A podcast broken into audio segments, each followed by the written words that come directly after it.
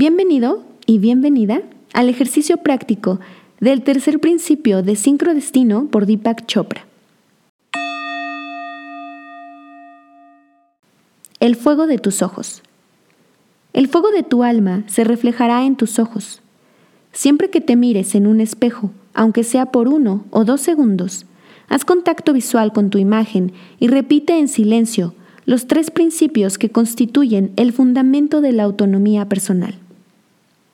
En primer lugar, di, soy totalmente independiente de las opiniones buenas o malas de los demás.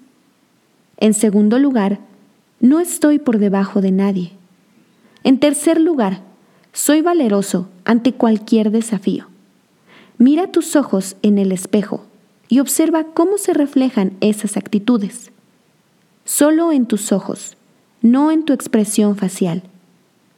Busca el brillo de tus ojos para recordar el fuego de tu alma.